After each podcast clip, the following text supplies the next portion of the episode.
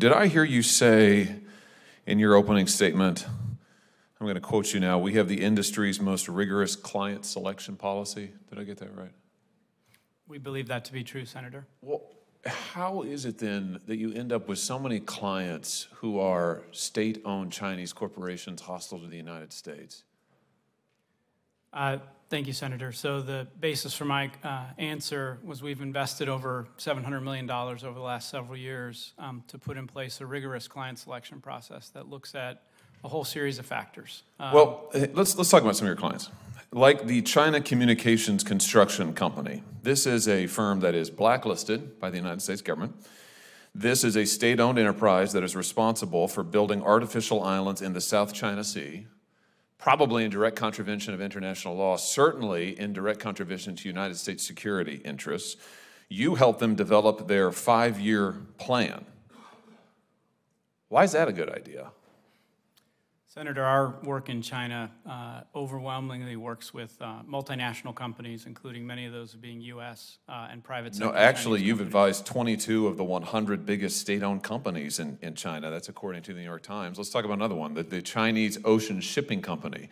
That's a state-owned conglomerate that's played a key role in China's naval expansion. I'm quoting from NBC News here and Beijing's bid to extend its global reach. This company has been given special status by the CCP and forms the core of China's defense industrial base.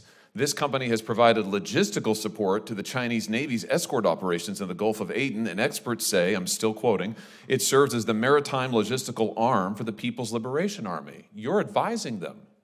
How much money did you make on that contract? Uh, no, Senator. We're not advising them. Neither. Did you ever advise them?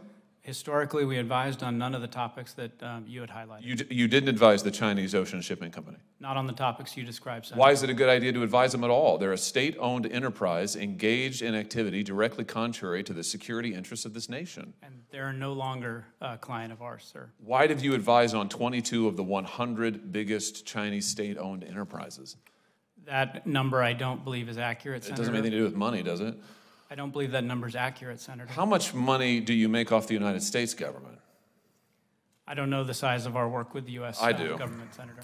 In 2021, you made more than $850 million in consulting work for the federal government with the Department of Defense as your top client. When you bid for those government contracts, did you disclose your work for these Chinese state owned enterprises that were conducting activity adverse to our national security? Did you disclose it to the Department of Defense? Senator, we take uh, OCI incredibly seriously and have even gone beyond what is required around disclosures. So that's um, a yes?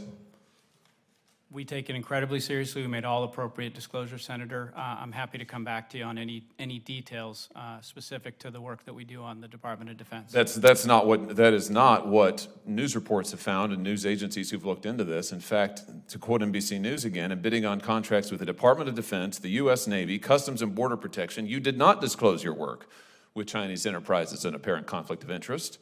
A report in 2021 showed, December 2021, that you admitted to providing services only for provincial and local governments in China, but not for the central government in China. My question is why should you be able to get any contracts in the United States government? If you're going to advise foreign nations who are hostile to us and make gobs of money off of them, why should you be getting U.S. government contracts? Senator, we've never worked with the Chinese Communist Party or the central government in China, to the best of my knowledge. You're working with state owned enterprises. This, is this is, China's not a democracy. They own these companies. These companies are doing the bidding of the Chinese military, and you're making money off of it, hand over fist. My question is I guess if you want to do that, I, I guess it doesn't violate the law. But I just wonder why is it that you should then be able to turn around and make $850 million in one year alone off the American taxpayer? I mean, explain that to me. Senator, um, our work with the federal government, uh, we stand behind. Uh, we bring. Well, I'm sure you do. It's incredibly lucrative. That's the problem. You make gobs of money off of our enemies, and then you turn around and you make gobs of money off of us. It's outrageous, frankly. Listen, you shouldn't be doing any work with the Chinese Communist Party and any enterprise that they own or have, have some share in. You shouldn't. And if you were serious about ethics, you wouldn't be doing it. But it's particularly outrageous that you then make money, almost a billion dollars in a year, off the United States government, including the Defense Department. Now, I, am go- I have introduced a law that would prohibit you from doing just this, and I will continue to push it until we get a vote on it.